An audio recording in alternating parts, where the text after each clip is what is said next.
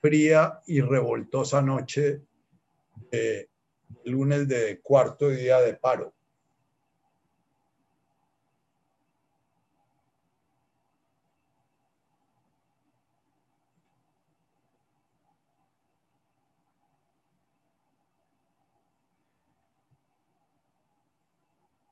Definitivamente la palabra la vía nos lleva a la disociación, la que nos lleva a la ruptura interior, la que nos saca de la paz interior.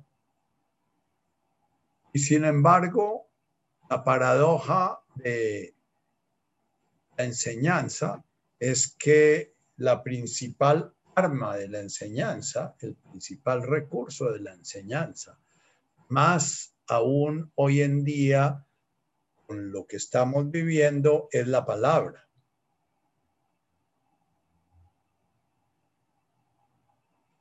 Realmente hay formas de enseñanza mucho más eficaces, la mayoría de ellas no accesibles a nosotros en nuestra psicología del siglo XX y no accesibles a nosotros en nuestra nuestra eh,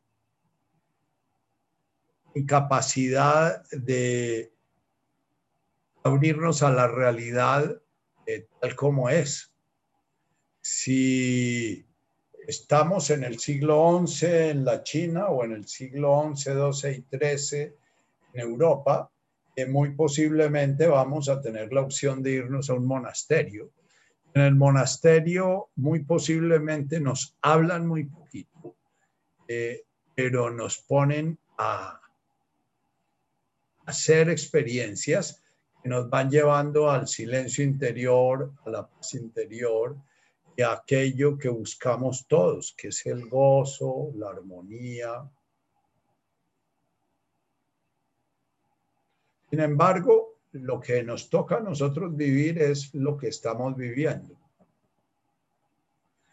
Por ahora voy a comenzar eh, pidiéndoles que nos silenciemos un poquito, pidiéndoles que bajemos un poquito el volumen de todas las noticias que están rondando en nuestro interior, bajemos un poquito el volumen de, ese ruido que venimos recibiendo, del cual somos de alguna manera objeto y al mismo tiempo creadores. Vamos a hacerlo a través de ir a nuestra respiración. Cerramos los ojos. Sentimos nuestro cuerpo.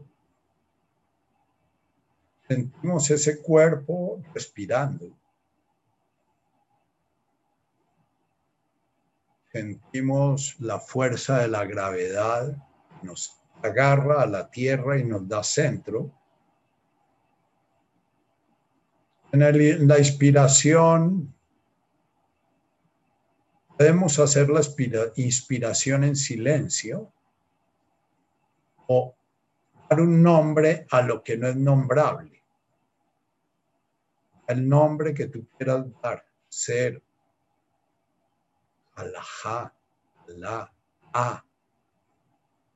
El que quieras dar, sencillamente haz la conciencia de estar invocando aquello que está en todo. No hay nada en lo no se ha hecho por él, por ella, esa energía, ese principio generatriz, ese gran generador del universo. Al expirar, dices el sonido ja, recordando la tierra, lo sólido, cuerpo físico, aquellos cuerpos de tus prójimos, la silla que te sostiene, el piso te mantiene.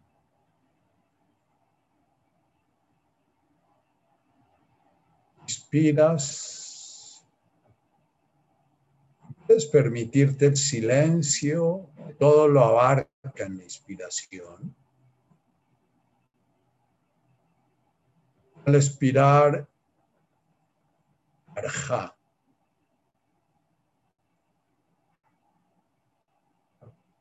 Expiras.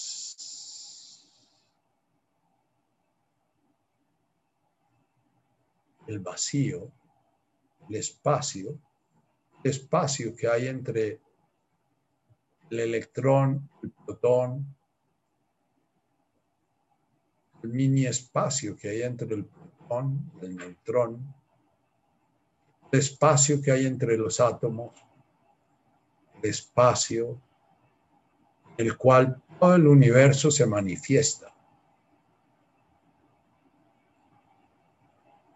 El origen de todo el universo, de acuerdo a nuestro Big Bang,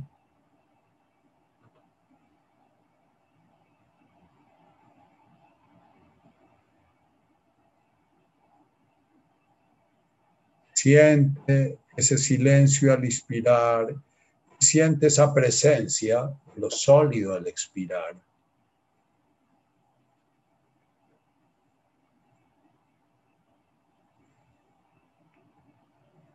Y nuevamente, expiras por la nariz, sintiendo el aire entrando por la nariz soltándolo por la boca, comienzas a invocar todo ese líquido que eres tú. 95% de tu cuerpo es agua. Todo ese líquido ha estado presente en estos días de lluvia.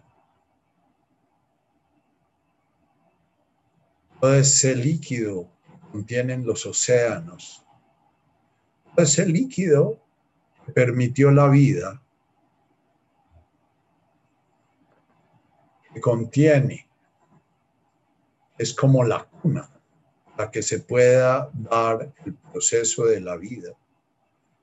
Ese líquido que es necesario que esté presente para que este potencial de vida es un virus pueda llegar recorrer el espacio que lo separa de una célula, donde entra a volverse vida, y conflicto con la vida.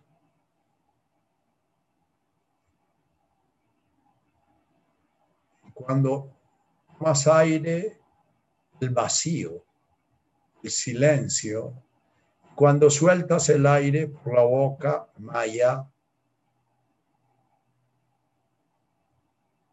tomas aire y nombras eso innombrable, con el nombre que tú le quieras dar, el nombre que salga de tu corazón.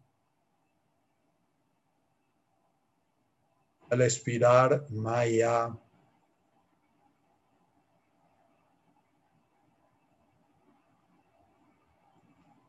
Eso que permite a la célula viajar de una a otra para entrar en comunicación y crear un órgano. Maya. Eso en lo cual estuviste inmerso nueve meses, mientras tus células iban haciendo sus juegos de relaciones para crear ese organismo físico que llamas tu cuerpo. Maya.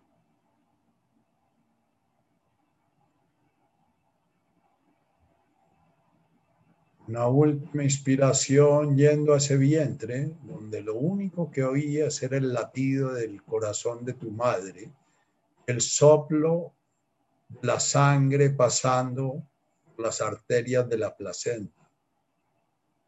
Si lo has oído alguna vez, recuerdas. Si eres madre, recuerdas por las ecografías. En silencio y al expirar, oyes ese soplido. Maya.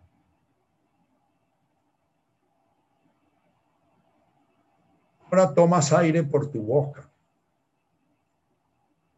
sintiendo el fresco, tu boca casi cerrada, haya apenas una ranura que permea el aire y alcances a sentir dentro de la boca donde toca el aire al entrar.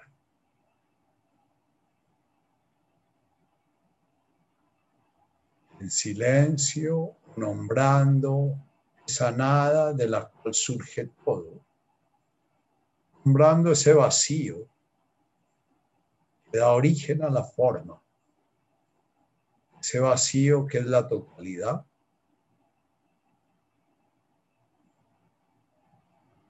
Al soltar Nuhra, el fuego, el calor, el sol,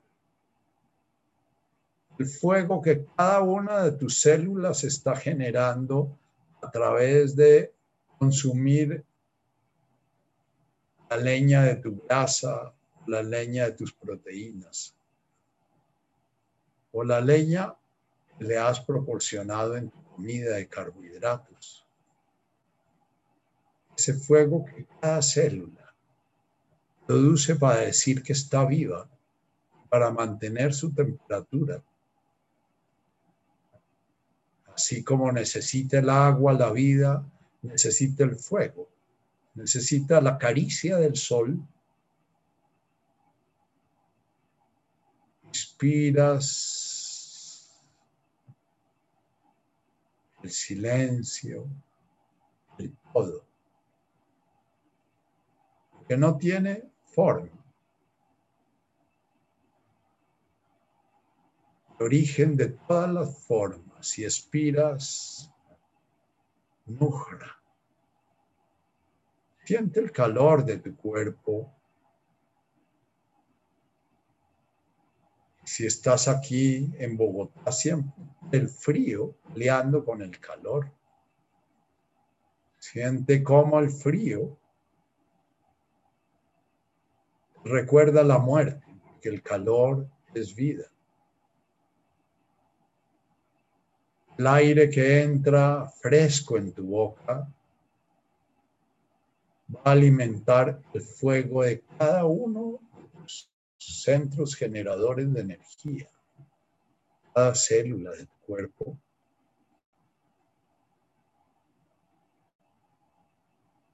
Consume materia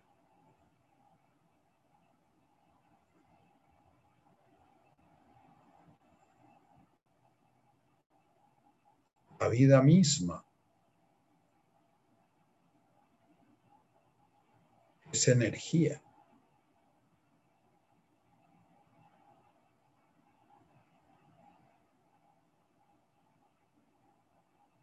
Ahora vas a tu respiración. Con la boca inspiras y con la boca expiras. Inspiras ese silencio, inspiras ese vacío, inspiras ese todo. Permite la creación de cualquier cosa. Ese todo que nutre la existencia. Respiras, uja, el espíritu, la mente el viento.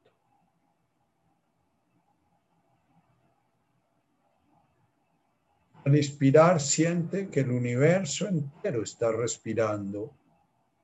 Permite que la respiración del universo respire a través de ti. Muy sutil respiración. Busca sentir la respiración del universo en ti.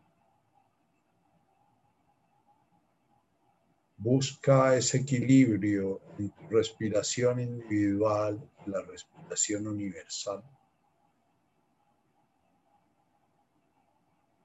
Si lo hayas, vas a sentir cómo tu respiración se da espontáneamente No tienes que hacer ningún esfuerzo. Respirar es un no hacer. En el respirar experimentamos por primera vez ese entregarnos, ese vianaje que celebramos en el Padre Nuestro. Esa unión, la partícula con el todo danzante.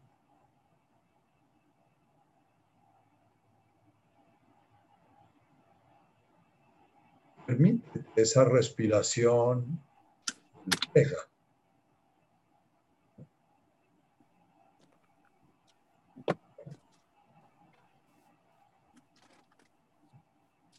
esa respiración refleja el RAM.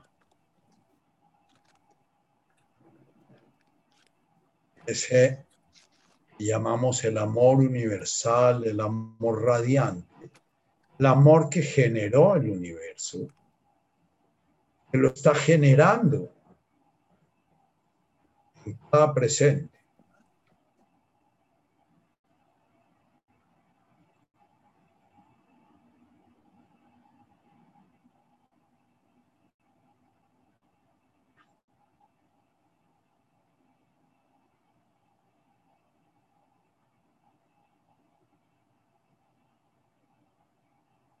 Eso es amor. Algo que se da cuando se produce un encuentro entre tu individualidad, el orden del universo, entre tu respiración y la respiración del universo.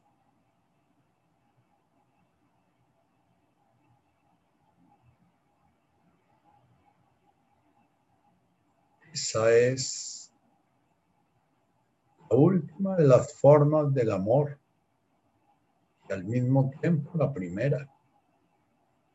La nombramos como Sevianach, la criatura y el creador.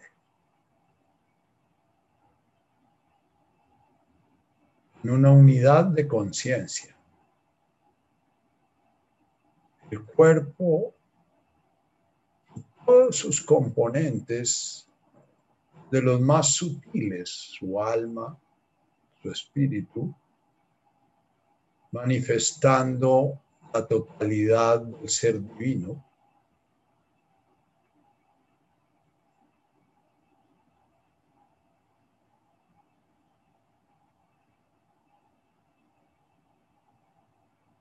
Muy bien.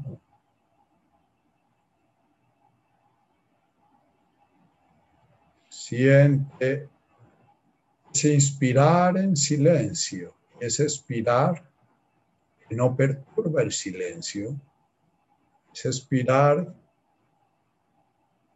es como la piedra que cae en el viento, no deja huella.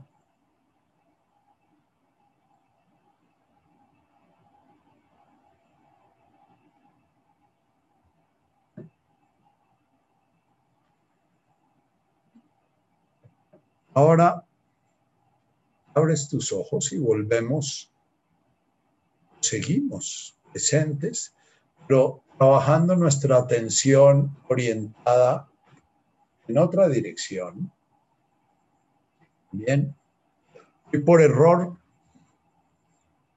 recibí un video y veí que era un video que me enviaban en mi chat particular, pero el video estaba en el chat de meditación y lo oí con mucho esfuerzo porque mi inglés es muy malo, entonces tuve que ponerlo en YouTube y ponerlo a funcionar con la ruedita a, a 50 de velocidad para poder ir leyendo los letreritos en inglés y pararlo cuando tenía que buscar una palabra. Y después de mucho esfuerzo quise responder a la persona que me lo había mandado, que es mi hermana, Mercedes, eh, que nos acompaña aquí hace un buen tiempo. Y entonces le escribí a mi querida hermana eh, un video, eh, un chat, agradeciéndole el video y haciéndole un comentario personal. en, al momentico, Esperanza llegó allá donde yo trabajo y me dijo que pusiste una cosa larguísima en el chat de meditación y que como que no tiene contexto para el chat de meditación. Y, y entonces rápidamente traté de ver cómo arreglaba el asunto y cómo borraba y qué sé yo. Y, y el hecho es que después de que todo embarbascado logré eh, eh, echar atrás, entonces me pregunté, bueno, ¿y por qué reaccioné de esa manera? Eh, ¿Qué me llevó a pensar que ese video era personal y que no era el chat de meditación? Bueno, me di cuenta que venía en inglés y que el inglés no es el idioma del chat y que la mayoría de no sé si la mayoría, pero algunos de nosotros nos cuesta mucho trabajo. Eh, pero ya me había visto el, el, video completo y tenía una sensación ahí en el interior rara. Y en ese momento me llegó otro video, lo vi, también me produjo una sensación rara una sensación como de que no sabía bien qué era lo que me pasaba, como que no sabía bien si me habían mandado una joya o me habían mandado algo que no era apropiado, que no sabía. Al principio pensé que era el idioma, pero después viendo, eh, analizando un poquito, un poquito más hondo, me di cuenta que no, que había algo que resistía aún más. Y entonces decidí dije, pero si yo tengo una comunidad de personas que están caminando el camino conmigo, de golpe si yo les pongo eh, este par de videos, me aclaran qué es lo que realmente eh, me está generando esa como pelea de mis yoes en el napsa. Mis yoes recuerdan que Jesús habla de que o en la época de Jesús se habla de que, que somos un napsa. Ese napsa está constituido de un cuerpo físico que es, lo llaman el cadáver, eh, y ese cuerpo físico está animado por la vida, pero al mismo tiempo tiene una serie de otros yoes distintos del cuerpo físico y, y, y, que todos andan en pelea. Entonces, como el, el trabajo de la vida precisamente es lograr que todos esos yoes que forman el NAPSA se vayan organizando como un día se me ocurrió la idea cuando andaba con el pelo muy largo, como cuando uno tiene el pelo así todo desvencijado y todo ensortijado, y comienza a pasarse una penilla y, poco a poco el pelo va llegando como a un orden. Eh, la visión que nos dio a nosotros la iglesia en la cual nos formamos, la iglesia católica o el cristianismo, es que la mitad de los pelos eran malos y tocaba quitárnoslos y la otra mitad tocaba conservarlos, que tocaba conservar la virtud y, quitarse el pecado. Eh, la visión de Jesús es que no hay pecado, sino que hay, eh, hay desorden, que todo es valioso, que absolutamente todo es valioso. Y cuando llegamos a nuestra, eh, a nuestra quinta bienaventuranza, lo que estamos celebrando es que nosotros logramos comenzar a sentir que todos los pelos que tenemos están muy bien en su lugar. No hay ninguno que sobre, que, absolutamente eso es perfecto, que no hay ni un cabello, que no, hay, no se cae un solo cabello de nuestra cabeza sin la voluntad del Padre entonces, que si tenemos ese número de pelos, exactamente ese es porque esa es la voluntad del Padre. Eso es la perspectiva de la cual hemos hablado de la Rahman, el Ram. El Ram es el útero de esa gran madre que contiene absolutamente todo lo que se manifiesta en su seno y en la cual todo lo que se manifiesta adquiere un sentido amoroso. Entonces, durante el día he ido viendo respuestas y respuestas y unas respuestas eh, hablan de un sentimiento, otras respuestas habla, habla, eh, hablan de otro eh, sentimiento y, y, unas son sentimientos como rabiosos, otros son sentimientos de expansión y de profundo optimismo, otros son de alegría. Eh, eh, eh, y bueno, entonces lo primero me di cuenta es que mi proximidad, o sea, todos ustedes y los prójimos que me rodean, sus napsas navegan a veces entre confusión, entre confusiones sé yo, parecidas a las guerras mías, ¿no? Solo me puedo referir al segundo video, decepción, un poco de rabia. Lo primero que se me vino a la cabeza fue una anécdota con uno de mis hijos que a sus cinco años quería aprender a tocar guitarra y no lo aceptaban por su edad. Insistió, tanto que finalmente entró a clases. A los cuatro o cinco clases le pregunté, ¿cómo vas? Dijo, muy bien, ya sé cómo tocar guitarra. Contesté que bien, tráela y me lo muestra. A lo cual respondió, no, no sé cómo es, pero no soy capaz de tocar. Creo que es igual, sé cómo hacer, sé cómo hacer. Para mí meditar es, la quietud no es difícil, pero aún no logro hacerlo en la cotidianidad. Otro rechazo la manera de plantarlo. Que me hagan sentir que soy una elegida para cambiar el mundo. Eh, ese es uno. Eh, pero hay otros que dicen, gracias Nacho por tu bondad y generosidad, la paz está dentro de mí, de mi interior, dar un poco de luz a tanta tiniebla en el entorno. No tiene precio solo un poco de generosidad para reflexionar y mucho amor. Mi sentir, gracias.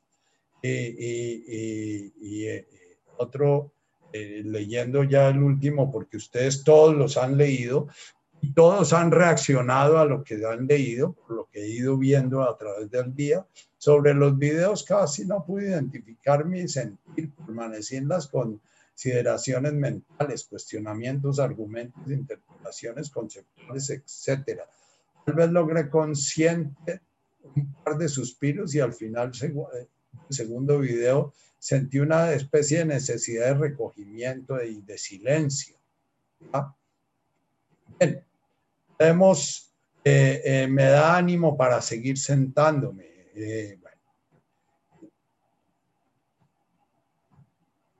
Ustedes mismos han vivido y les agradezco muchísimo el que se hayan metido a acompañarme en mi, en mi revolución de tripas.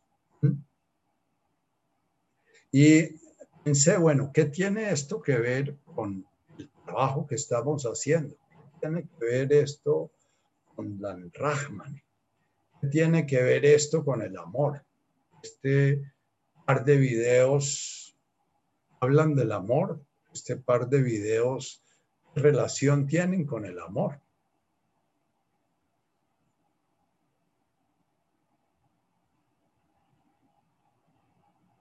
Aún no lo tengo claro, porque aún para mí sigue siendo un misterio forma como el espíritu manifiesta su orden dentro de este orden fenomenológico. Tengo muy claro la forma como el, el ego manifiesta su orden en este orden fenomenológico. Porque para el ego cualquier cosa bella, armoniosa, que asegura la vida, da sentido, es algo que lo afirma. Cualquier cosa caótica, cualquier cosa desordenada, cualquier cosa eh, eh, que genera perturbación y que genera, eh, bueno, lo que estamos viviendo un poco con nuestro, nuestro, nuestro momento político social. Es visto como, como no amor, entonces, para mí es claro que si trasladamos el, sentido de amor divino, el, el que se canta en la quinta bienaventuranza, la compasión y la misericordia, al orden del ego es muy parecido a lo que se describía en el primer video, entonces vamos a decir que los, los negritos de la, del downtown, downtown neoyorquino eh, son unas personas que tienen mucho amor y que el empresario es eh, eh, detrás de su gran escritorio es una persona muy mezquina y muy poco amorosa.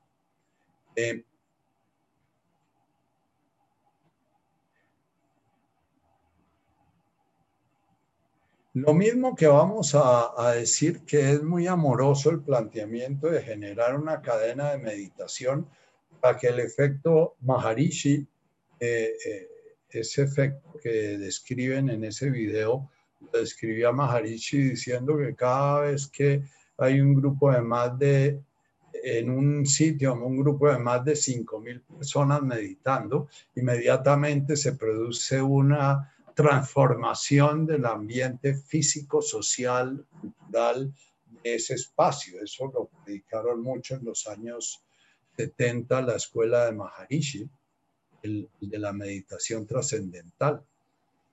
Eh, entonces también es algo que nos dice, bueno, vamos a, lograr calmar, eh, calmar todo este bullicio y calmar todos esos eh, policías que hieren y todos esos chinos que hieren y vamos a tener un mundo en paz y va, a ser más o menos como el paraíso perdido. Entonces el ego va a sentir una gran expansión diciendo, uy, sí, se puede arreglar esto. Esto es algo que se puede eh, organizar de alguna manera.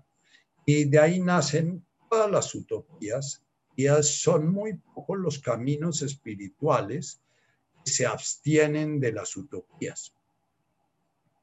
Muy pocos. Muy pocos los, las personas que caminan el camino espiritual no desean proyectar sobre el mundo fenoménico ese orden egoico que da paz y da tranquilidad, ese orden sociopolítico. Y bueno, esta era una discusión que teníamos en nuestro grupo presencial algunas veces con personas muy queridas que no sé si estarán presentes en este Zoom.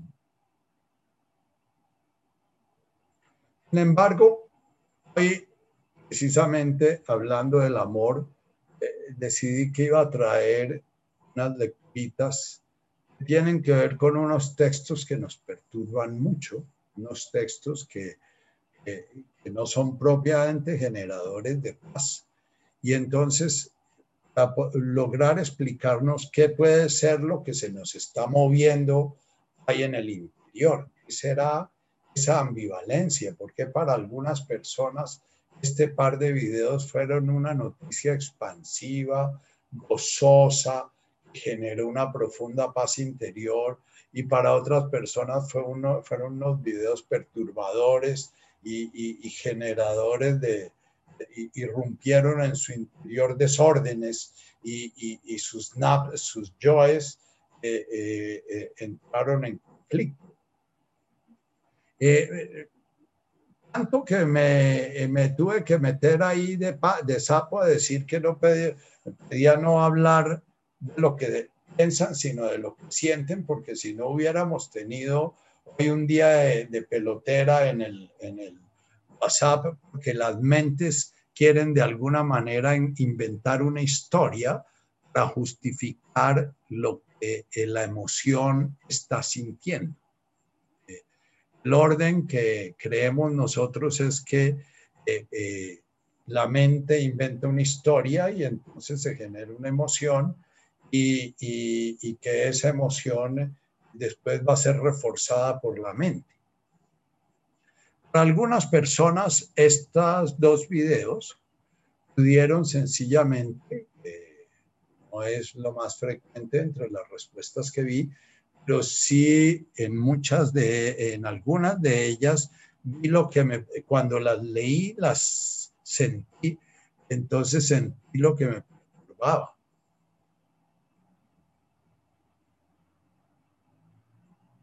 Cuando hemos tenido un hogar muy confuso en el espacio afectivo, cuando hemos tenido un hogar en que mamá vive hablando de amor, pero es poco el amor que se ve, mamá y papá hablan de mi amor, mi tesoro, y sin embargo uno ve solo entre ellos perturbación, más bien sentimientos que desde el mundo egoico podríamos llamar el odio, porque desde el mundo del espíritu no existe el odio, en el mundo del espíritu solo existe el amor, el amor en cero o el amor en plenitud.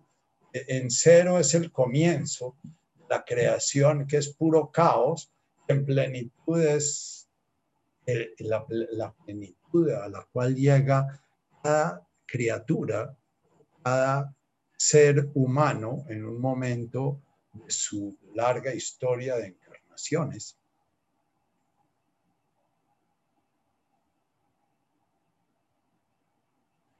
Estos hogares que tienen un lenguaje y su acción no equivale al lenguaje, van a generar una desconfianza básica.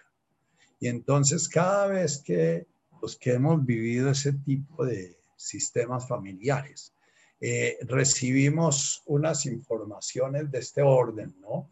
Que el mundo es lindo, que todo es bello, que vamos a llegar a amarnos todos, que es que aquí sí es posible la paz y la armonía y que entonces lo primero que se revuelve en nuestras tripas es una memoria de mucha confusión orgánica, porque, porque ese niño que está tratando de aprender a leer el mundo, ese niño que está tratando de aprender a, leer, yo les he contado que el el ser humano es como una casita que tiene unos termómetros. Uno marca la temperatura que hay afuera, otro marca la temperatura que hay adentro. Y, bueno, tenemos una calefacción y tenemos un aire acondicionado.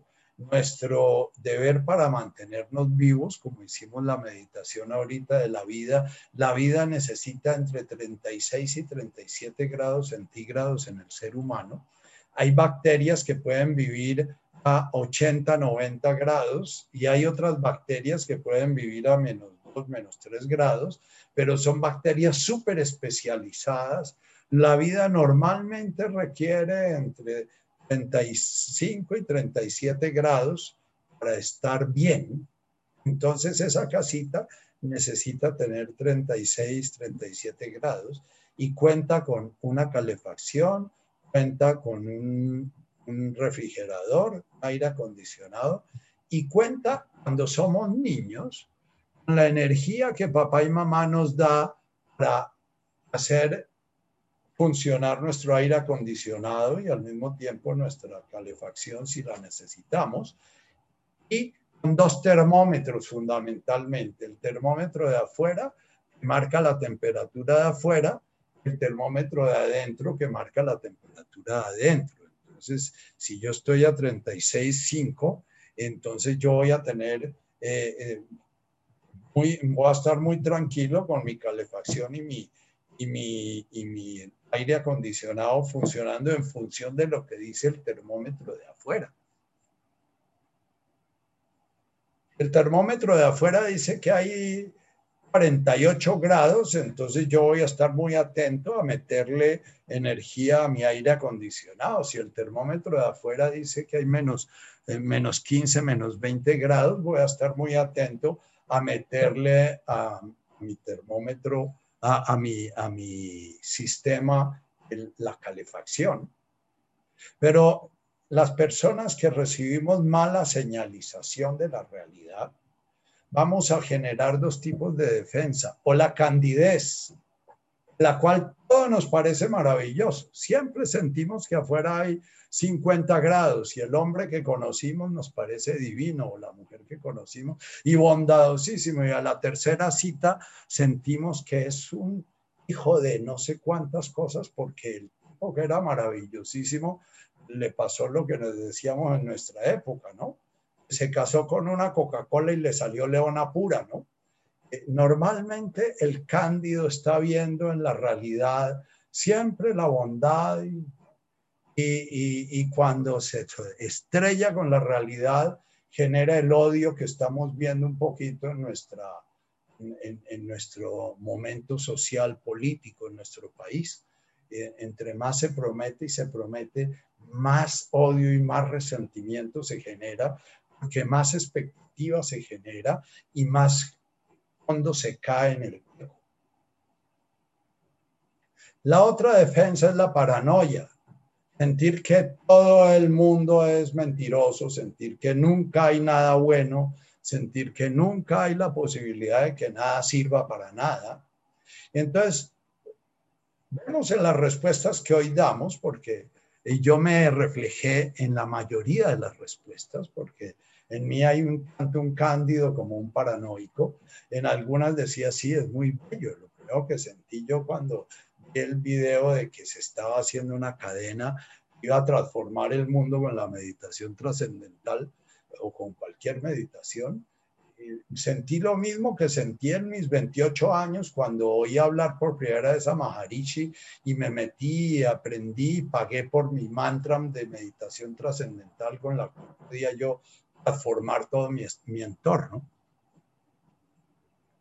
Eh, pero después pasé como algunas de las reacciones, al principio sentí una maravilla, después sentí mucha confusión. Otros dicen, al principio sentí una confusión y un malestar y una cosa terrible, pero después sentí una expansión y un gozo y una alegría. El ejercicio que hicimos hoy es muy valioso para que nos demos cuenta cómo estamos permanentemente haciendo un bypass espiritual permanentemente queremos poner al diablo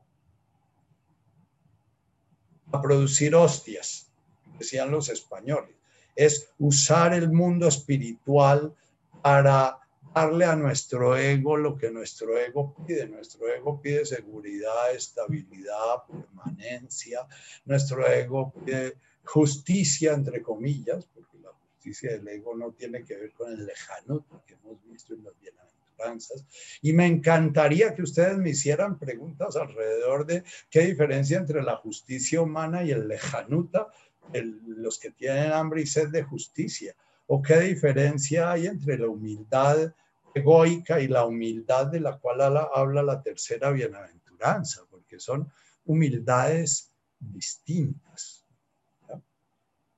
Jesús todo el tiempo habló de que mi reino no es de este mundo mi reino se realiza en este mundo, pero no es de este mundo. El reino de los príncipes de este mundo gobiernan con la mentira y con la espada, era lo que decía Jesús, y siempre habrá pobres entre vosotros y siempre habrá guerras entre vosotros. ¿Por qué? Porque el reino de este mundo es el reino en el cual el mundo fenoménico se está manifestando con sus leyes de dualidad. Siempre hay agujeros negros y siempre hay supernovas. Siempre hay un principio de orden y de, organización y un principio de caos y desorganización, porque el universo con el cual se manifiesta la divinidad es un universo dual. Se divide en dos en el 1 y en el 2. Y una vez que se divide en el 1 y 2, se genera el 3 y de ahí surgen las mil formas, dice el Tao Te Ching. Entonces, el ejercicio de hoy nos sirve un poquito para darnos cuenta cómo nos agarramos a cualquier esperanza de qué? De que el camino no sea personal, cualquier esperanza que nos diga que la realidad va a dejar de hostigarnos, cualquier esperanza que diga que la realidad va a cambiar y no nos vamos a sentir incómodos con ella, cualquier esperanza que tiene el plomo de que le dejen de meter fuego por debajo para fundirlo, es lo cual es necesario para que se dé la alquimia. La alquimia la cual nos lleva al oro o la conciencia amorosa.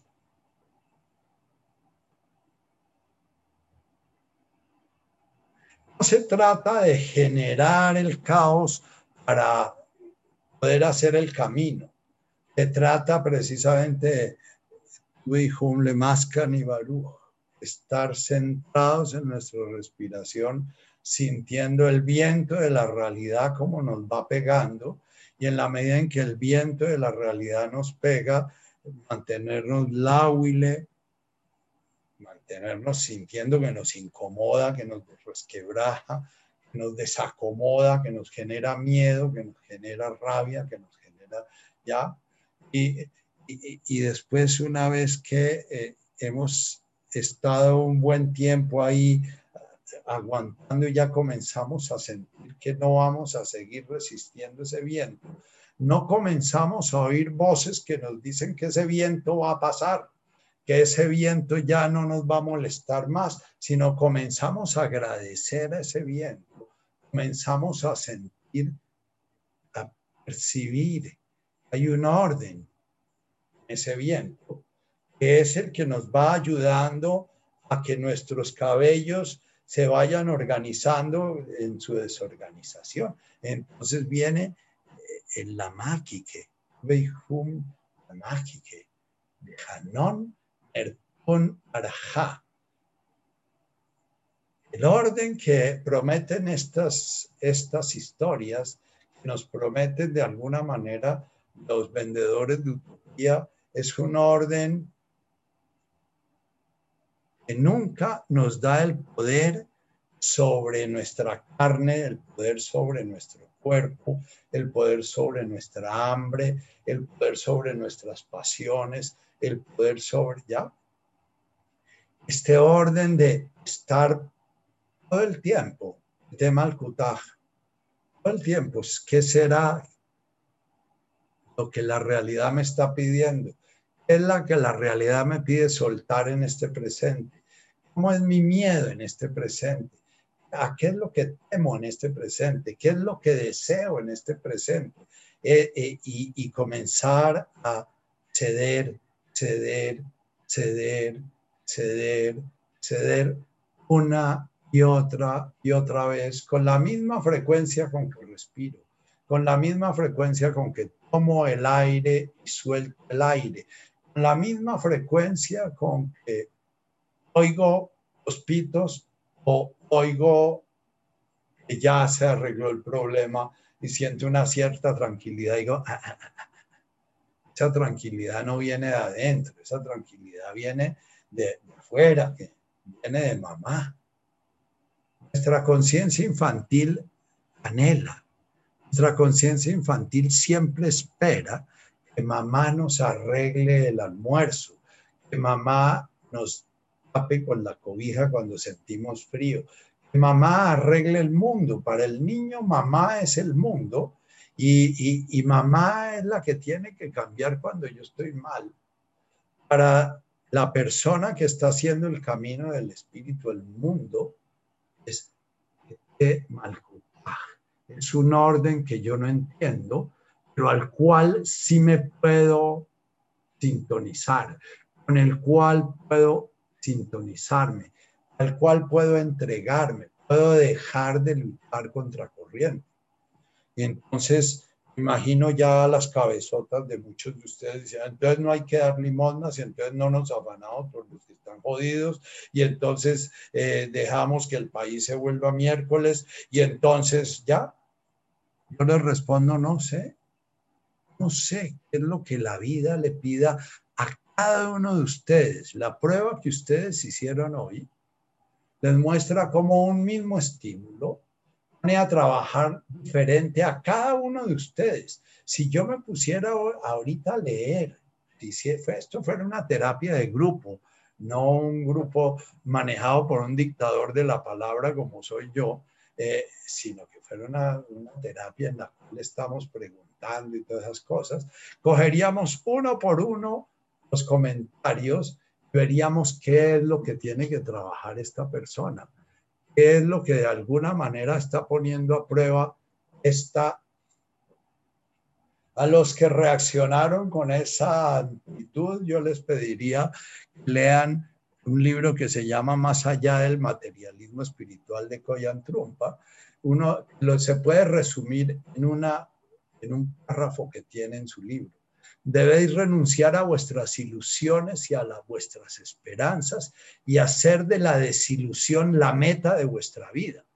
Porque el que reacciona con mucho entusiasmo es porque todavía está convencido que mamá un día, como dice Eric Verne, va a llegar el niño Dios y va a arreglar la fiesta. Que mamá un día va a traer el que hemos anhelado toda la vida. Y el trabajo es entender que la vida que tenemos se nos dio como la tenemos para que organicemos ese universo que somos, ese NAPSA, compuesto por nuestra subjetividad y todos los prójimos que nos rodean.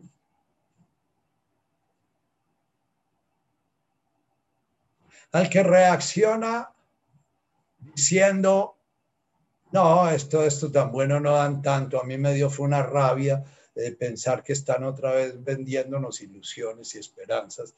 Y es que en eso yo no confío y, echaría el cuento que he hecho con mucha frecuencia del papá que tenía un hijo tan, tan optimista, tan optimista, que siempre creía que todo le iba a salir perfecto, como los que respondieron hoy sintiéndose henchidos de felicidad, porque está llegando ya la solución para el caos de este mundo. Y había otro hijo tan pesimista, tan pesimista, que eso podían mostrarle el pastel más delicioso y él decía, mm, como el bobo de buga, de eso tan bueno no dan tanto, ¿no? El bobo de buga era un bobo que recogía comida los, en las casas, las obras, y un día a una señora se le cayó eh, un ratón, se le metió un ratón entre el desamargado de Navidad, uno de los dulces sagrados de Uga, en donde me crié yo, era el desamargado, que era que se echaban cáscaras de mandarina, naranja, sidra, etcétera, y eso se metía entre un almíbar y se ponía en el sereno por dos, tres días para que se le saliera el amargo y se generaba un dulce que realmente era una gloria de dulce. Pero un ratón le cayó al desamargado y la señora viendo su desamargado tan delicioso y todo dijo, no, esto no, no lo podemos desperdiciar, démoselo al bobo, ¿no? Y bueno, al día siguiente llegó el bobo a recoger su comidita, le pasaron cipote, manjar suculento, el bobo, pum, lo echó a la calle y le dice la señora, pero ¿por qué lo bota? Y dice el bobo, no, tan bueno no dan tanto, ¿no? Entonces, el pesimista, los padres decidieron darle al optimista una al pesimista una bicicleta divina para que se diera cuenta que la vida tenía sus cosas buenas y era bondadosa y ya. Y al pesimista darle un cerro de mierda se diera cuenta que en la vida había que comer mierda, porque es que la vida era difícil. Y bueno, el día de Navidad eh, van los dos chinos y el chino pesimista desde arriba de la escalera ve la bicicleta debajo del árbol y dice, uy, esa bicicleta debe ser para mí lío en que me voy a meter yo, porque si a mis amigos se las presto, se la tiran y me tengo que gastar la mesada arreglando la bicicleta, y si no se las presto, entonces me pierdo los amigos y me van a coger bronca, y, y si no la saco para que no la vean, entonces se me archiva aquí, se me oxida, y mis papás se ponen bravos porque no la gozo. Bueno, fue haciendo sus reflexiones, la mayoría de nosotros sabemos cómo son por lo menos yo sé muy bien cómo son, porque yo soy más o menos de ese orden, ¿no? Y, como lo habrán notado.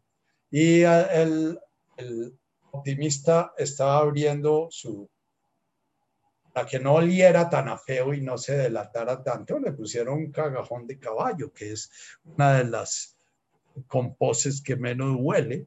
Y el optimista estaba abriendo, apenas abre, dice, ¿y dónde está el caballo? Entonces hoy, algunos respondieron, ¿dónde está el caballo? Y otros respondimos con el pesimismo.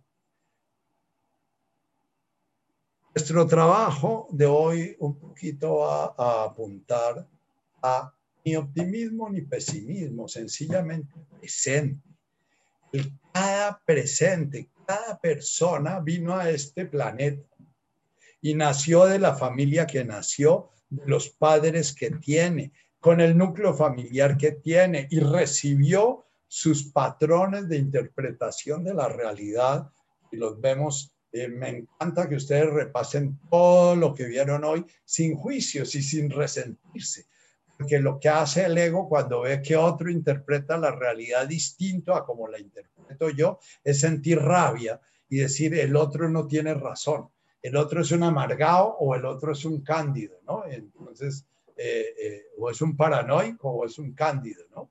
Entonces, nosotros en lugar de ir a nosotros mismos y mirar, bueno, ¿qué es lo que estoy sintiendo? ¿De dónde estará saliendo este sentimiento? ¿Y dónde aprendí este sentimiento ante tan buena noticia? ¿Y cómo fue mi sistema familiar? ¿Cómo aprendí a yo ver el mundo? Eh, ¿Cómo actuaba papá y mamá desde que yo tenía uso de razón? ¿Cómo se relacionaban entre ellos? Porque eso es lo que yo aprendí ese fue el código con que yo aprendí. Entonces, mi termómetro de afuera, mi termómetro de adentro están por lo general muy mal calibrados. A veces mi termómetro de adentro siempre está marcado en 30 grados, aunque esté a 38 grados, y mi termómetro de afuera siempre está marcando 37 grados, aunque esté a más 50 grados. Es la humildad que aparece en la tercera bienaventuranza consiste en comenzar a calibrar los termómetros. Es realmente quién soy yo, realmente qué es la realidad, qué es lo que se está dando en esta interacción de este NAPSA, este universo que soy yo, con esos universos con los cuales me relaciono. ¿Qué es lo que reacciona en mí? Ya casi me timbran. Entonces, eh, eh, Hoy voy a dar por, terminada la meditación en, en, en, la meditacióncita chiquitica, chiquitica que hicimos al comienzo y si me queda un ratico al final para volvernos a sosegar.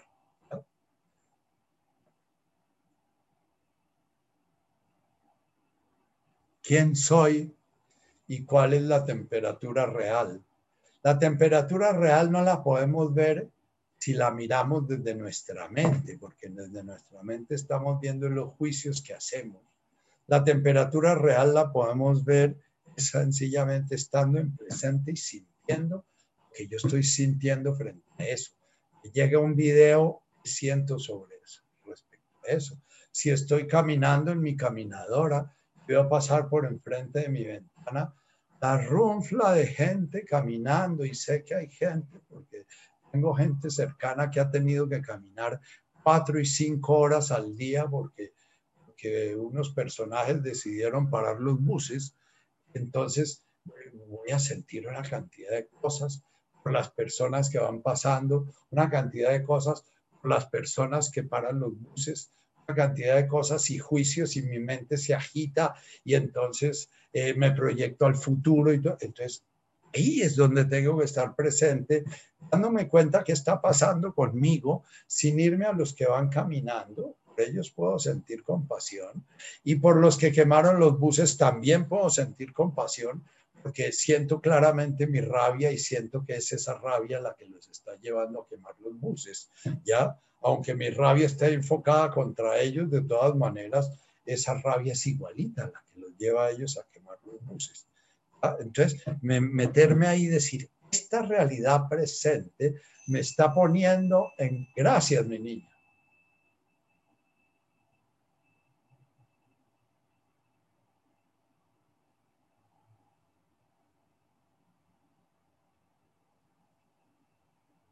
La está proporcionando esta existencia, hacer conciencia de mi napsa asesino el ego que hay, el yo que hay en mi napsa, que es un asesino, y hacer conciencia del yo que hay en mi napsa víctima, y hacer conciencia de mi conciencia que puede estar presente la misma conciencia de los que van caminando ahí y en la misma conciencia de los que están quemando los buses.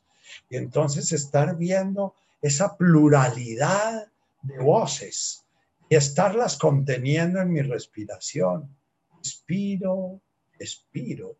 Y entonces si, mi, si en ese momento reconozco que mi elemento está más alborotado, es mi odio y mi resentimiento y mi ira, entonces puedo comenzar con mi respiración de inspirar por la boca y expirar por la nariz a la Hanuhra, o inspiro en silencio y expiro Nuhra. Es buscando que todo ese fuego encuentre su sitio en el universo, encuentre su sitio en ese universo que soy yo, de no es en conflicto y en pelea. El sentido de la vida humana en la, en la visión del medio este de Jesús era que en cada uno de nosotros se daba todo el proceso que se da en toda la creación. Al principio somos el mero caos, en donde la luz y las tinieblas no se han diferenciado, en donde las aguas y la tierra no se han diferenciado, en donde el día y la noche no se ha diferenciado, y poco a poco comenzamos a diferenciar. Entonces yo ya puedo ver mi odio y puedo ver lo que yo llamo amor, e, en el sentido y, vamos hoy a hablar de unos términos en arameo. En arameo hay como siete palabras para hablar de lo que nosotros llamamos amor. ese sentimiento de quererme bajar y, y, decirle a esas personas que me duele profundamente que tengan que caminar cinco horas. Ese sentimiento es una forma de amor en los términos de eh, eh, arameos pero no es Ram, no es ese amor incondicional, porque ese amor está tocado de lástima y está de yo soy diferente de ti, porque yo estoy en la caminadora, debajo de mi terraza, de burgués mediocre, y puede pasarse el día guardado mientras que ustedes están caminando por allá. Entonces, ojalá venga rápido una utopía de esas en que todos vamos a estar aquí en esta caminadora caminando debajo de la terraza y no va a haber nadie caminando por la calle. Muy posiblemente la utopía a ser que todos vamos a estar caminando por la calle debajo de la lluvia y no van a quedar muchos caminando en la caminadora. Pero bueno, eso es irnos al futuro y eso es hacer un juicio y eso es crear un miedo y eso es, es volver otra vez que estoy sintiendo en este presente.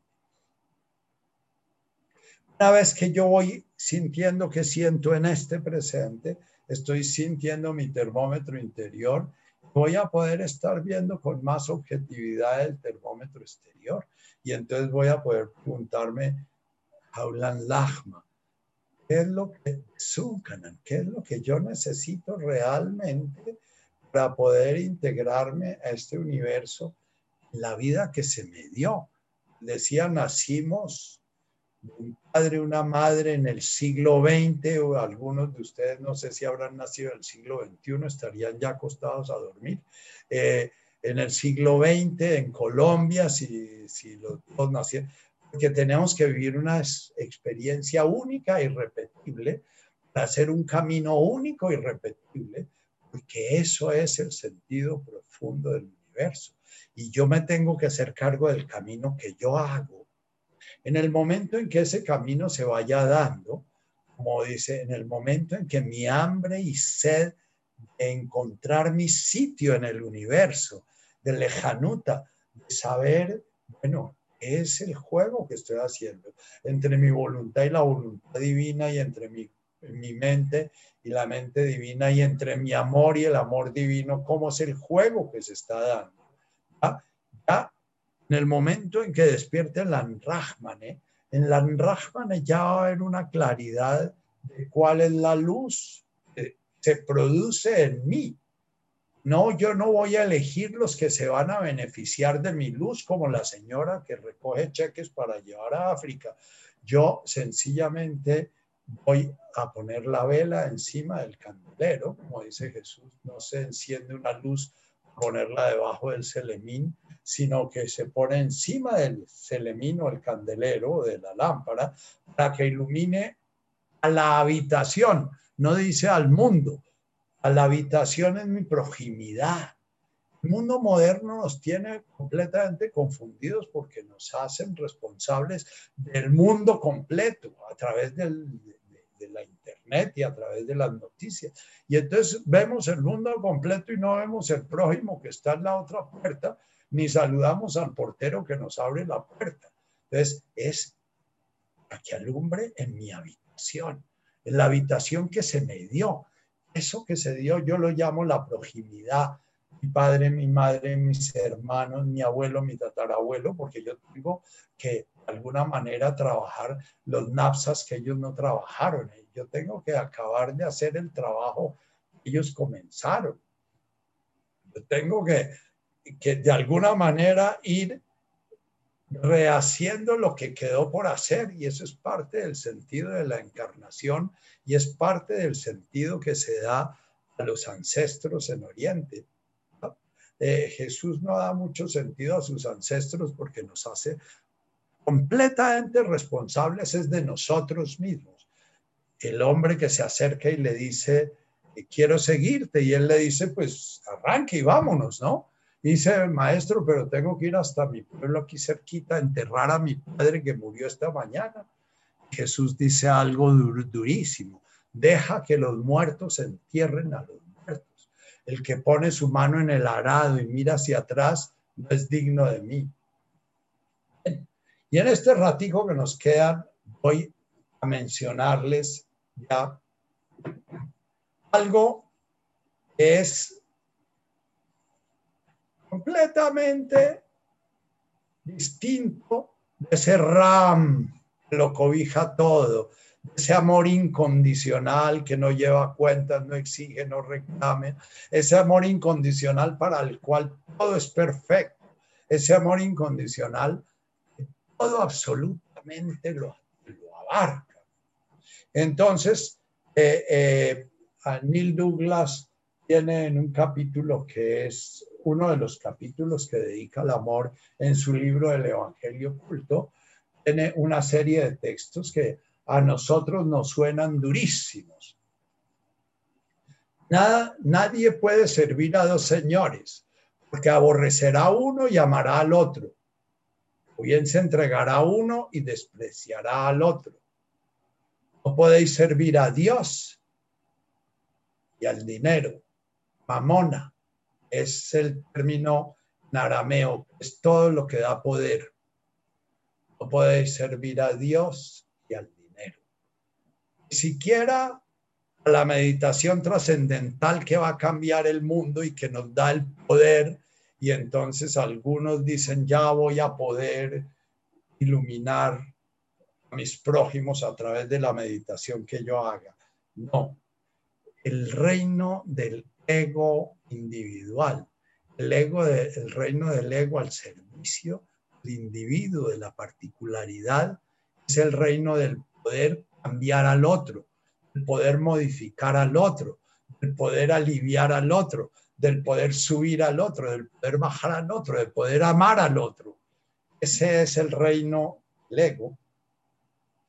Entonces, aquí introduce una palabra que no es el ram, en una palabra es el ahabab. La, habíamos hablado del ajebu. El ajebu que es la simpatía o es lo que nos lleva a juntarnos con los prójimos o lo que nos lleva a... La habab es como la simiente que hay en el napsa, como la semilla que hay en el napsa, que va a germinar pudiendo guiar el napsa hacia Ram. El, juego se da entre el uno y la criatura, ¿ah? entre la individualidad y la totalidad, la unidad, que tiene un elemento que es una fuerza interior con la que cuenta cada uno de nosotros es ese ahabab, ese, ese instinto de buscar lo que nos puede llevar hacia la unidad.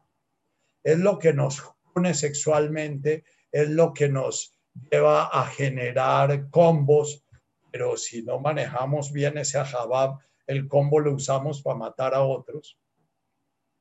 Entonces, renglón seguido, eh, eh, Jesús explicando un poco en otros textos el término, va a, a soltar una frasecita, no nos gusta nada. Amad a vuestros enemigos y bendecida a los que os, a los que os maldicen. Haced bien a los que os odian y orad los que os utilizan con malicia, os persiguen y os traicionan. No nos suena nada bonito. Ninguno de los videos de hoy hablaba de eso. Aunque, aunque el video de la meditación, si empleamos la meditación no haciendo hostias para el diablo, o sea, si empleamos la meditación para la huile, para aprender a tolerar ofensa del enemigo, para poder ver lo que pasa en nosotros cuando nos traicionan, para poder ver la resistencia que hacemos frente a aquella persona que nos atropella y no nos mira, ¿no? Eh, eh, frente a aquellas personas que nos utilizan, frente a que, entonces, amad a vuestros enemigos. Aquí se vuelve a usar el mismo término Ahabab, es esa semilla que hay en vosotros, que un día se va a unir, porque el Napsa tiene un principio divino, es esa semiente, esa semilla, que está buscando a Ram. El, el concepto de la creación es que todos somos hijos de Dios. En todos nosotros está la divinidad buscando volver al Padre. Y ese, es, ese principio va a ser el principio que menciona como Jabab. También lo nombra como unas cadáveres, unos desechos, aquellas cosas que podemos quemar para generar el fuego del amor. O sea, aquellas cosas que desechamos de nosotros, que nos estorban, ¿ya? Con, ellos podemos generar el fuego que nos va a, llevar hacia allá. Pero reitero, es en cada presente, en cada respiración, cada vez que me siento a la mesa y en ese momento hay algo que me molesta. Cada vez que las noticias me dicen algo que me rebota. Cada vez que eso es la ayuda que se me da para poder un día abrir mi conciencia a RAM, porque ya voy tomando todos los pelos que están desordenados y el ventarrón me los hace sentir. Y el espejo que tengo en el enemigo, porque el enemigo se vuelve mi espejo.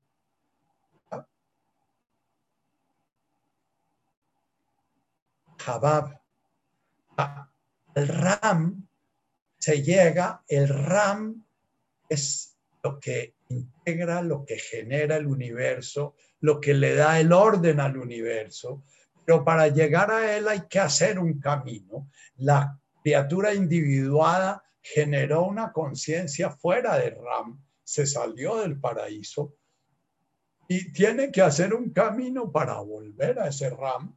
Y ese camino se hace a través de esa semilla que tenemos que ir cultivando a través del áhuile, a través de permanecer anclados en nuestra respiración sin responder, sin decir inmediatamente el requiebro, sin dar la instrucción que queremos dar, sin ayudar en el momento en que queremos ayudar así espontáneamente, sino parar un momentico y bueno, ¿y qué es lo que yo realmente estoy buscando?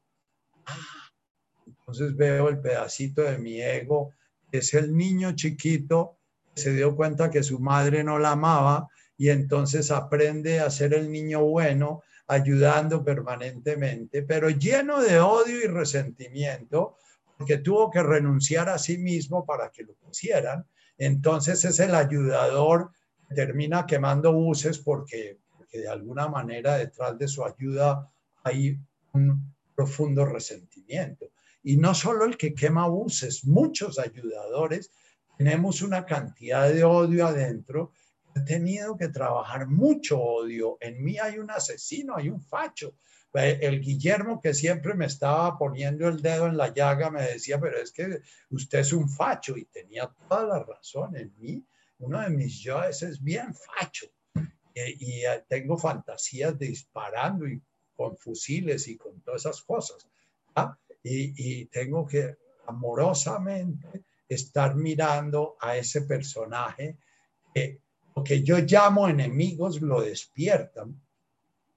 Entonces, el sentido de este texto es difícil de entender, es el sentido de el que llamamos enemigo es el que realmente nos da la vida para hacer conciencia de lo que vinimos a hacer. No vamos a pacificar la tierra, porque si se pacifica la tierra, se muere todo el mundo porque nadie está haciendo nada. Si la tierra está en paz y todo es amor y paz, entonces, ¿para qué estamos vivos? Si estamos vivos, precisamente es para aprender a no volver a encarnar. La vida es una enfermedad mortal que se nos da para curarnos de ella. Y nos curamos a través de hacer este trabajo que nos propone Jesús, o el trabajo que propone Buda, o el trabajo que propone Lao Tse, o cualquier maestro de los que ha logrado entender que la vida es un espacio transitorio, en que la conciencia hace su camino a través de un cuerpo que siente. Ese cuerpo que siente lo necesita la conciencia para hacer su experiencia. Ese cuerpo que siente lo necesita la conciencia para irse liberando de sus condicionamientos y de condicionamientos que hizo a través de toda su existencia en el animal, toda su existencia en sus ancestros y toda su existencia en los 90 mil años que lleva el ser humano existiendo y generando condicionamientos. Entonces, amada al enemigo es, no matéis al enemigo. Conservad al enemigo, quedaos cerca del enemigo. En la medida en que la vida os tenga ahí es porque tenéis que estar ahí, al estilo Víctor Frankl en su campo de concentración. Siguiente texto así duro nos habla de esta semilla que tiene que ser cuidada, tiene que romper su cacota para poder germinar, tiene que consumirse para poder de alguna manera despertar a ese reino del amor. Este es mi mandamiento, que os améis los unos a los otros como yo he amado. No tiene mayor amor el que da su vida por sus amigos. Nadie tiene mayor amor el que da su vida por los amigos. Y ojo, que él con su vida nos enseñó esto. Y, y cuando pensamos, bueno, ¿cuántas veces tenemos que, tenemos que estar perdonando y cuántas veces tenemos que, eh, hasta dónde tenemos que, hasta la muerte, si es necesario, hasta la muerte si la vida nos pide la muerte misma como una forma de purificación. Y puede que haya muchos seres humanos que han podido tener la fortuna con una muerte que los purifica, hacer un salto muy grande en ese despertar de la conciencia amorosa y su conciencia pudo hacer un salto grande. O sea que una muerte no deseada, una muerte en manos de lo que llamamos enemigo, puede ser una bendición. Pero no pidamos una bendición, las bendiciones no las debemos pedir porque no pidáis nada porque vuestro Padre que está en el cielo sabe que necesitáis. Eh, es peligroso ponerse a pedir porque de golpe le mandan a uno que uno no quería.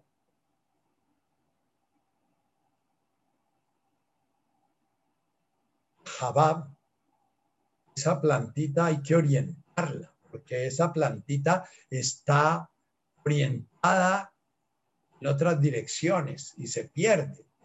Y entonces viene uno de los textos más difíciles de interpretar y que nuestra iglesia católica se lo brinca y no lo lee o lo interpreta a, medias porque es muy duro de aceptar. El que ama a su padre o a su madre más que a mí, no es digno de mí, siendo mi ram, que ama a su padre y a su madre más que al amor universal, más que a incluir a todo el mundo, no es digno este camino.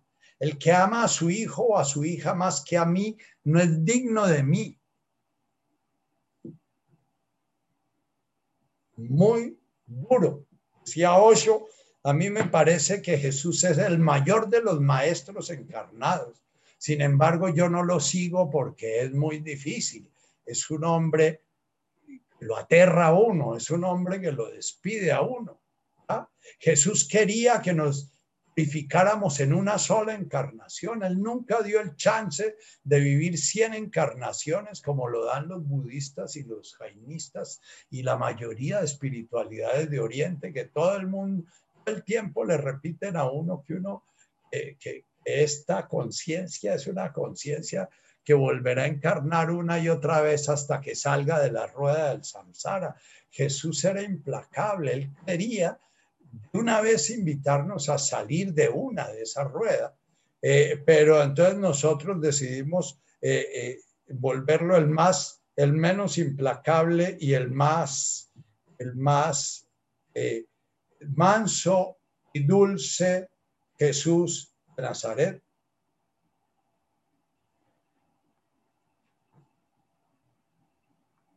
Por último, el último de los términos de los, de los textos que habla de esa exigencia. Bueno, hay muchísimos. Esta vez yo traje los que Neil Douglas pone, porque eh, eh, quién es mi padre, mi madre y mis hermanos, y dejad que los muertos entierren a los muertos. Y yo no vine a poner la espada, la sino la espada los padres luchen con sus hijos. Eh, bueno, hay mil textos que hablan de este, esta exigencia profunda que nos lleva a la siguiente bienaventuranza, que la trabajaremos después, el Datim Lebon, el que tiene un corazón fuerte, consistente, el que se la juega toda, el que ya no duda, el, el que va para adelante estrecha es la entrada y qué angosto es el camino que lleva a la vida. Y son muy pocos los que lo encuentran. El camino, dice, bueno, hay otra traducción que en nuestras Biblias españolas está sacada de la traducción de, del rey Tomás. Bien, entonces, yo quería trabajar un poquito y los dos textos que puse son muy del orden de va a haber un mundo feliz. Eh, eh, les recomiendo una novela que se llama El mundo feliz de Huxley, en donde para generar un mundo feliz, eh, la trama de la, la novela es que reparten una pastillita que se llama Soma. Y en esa pastillita está un eh, chip, en ese entonces no hablaban de chip, en que a los que tienen que ser carboneros les los ponen a ser felices siendo carboneros. Y los que tienen que recoger basura los ponen a ser felices siendo basureros.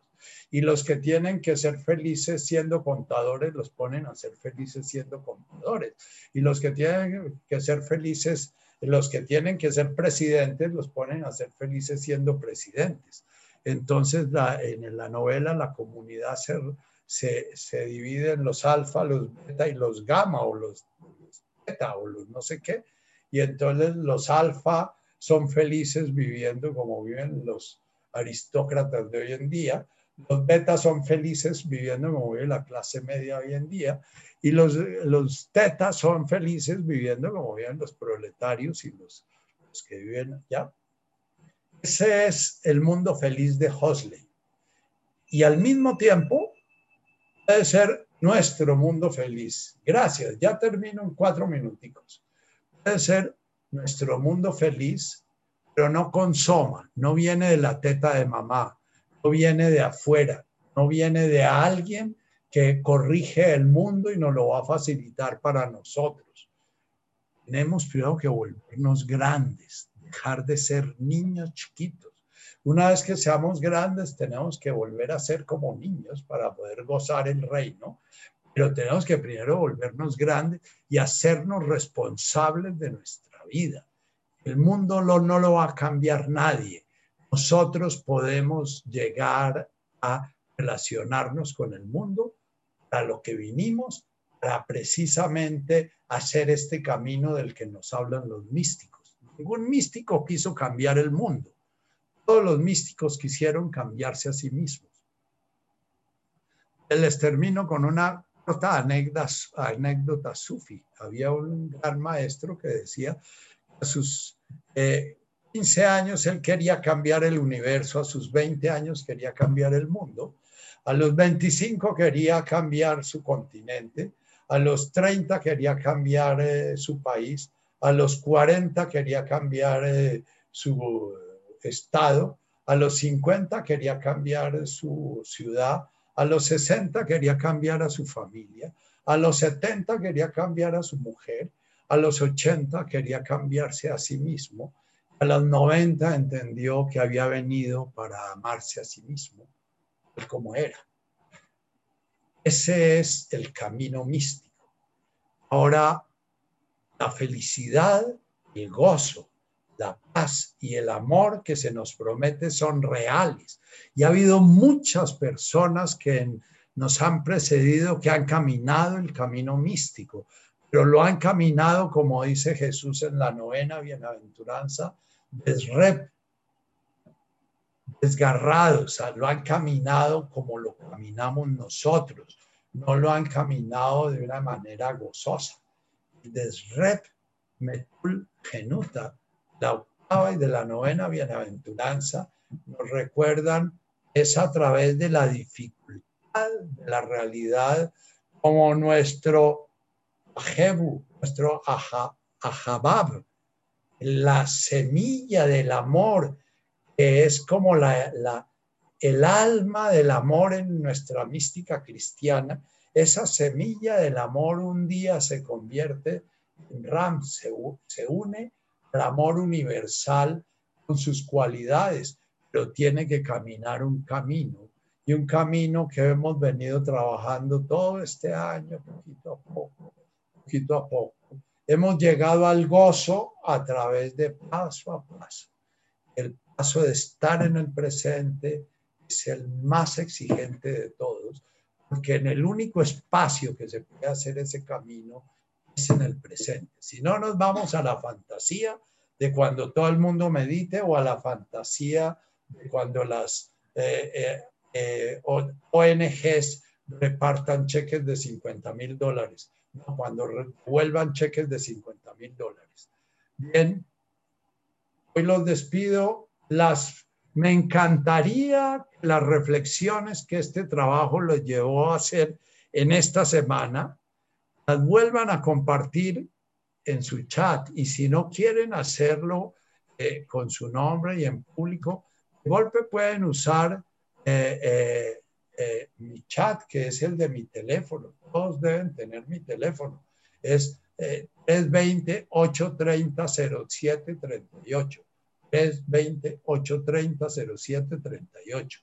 Recibo en mi chat si no quieren que su nombre salga, pero me encantaría que pudieran poner su nombre como una forma de organizar ese NAPSA vergonzoso que todos tenemos.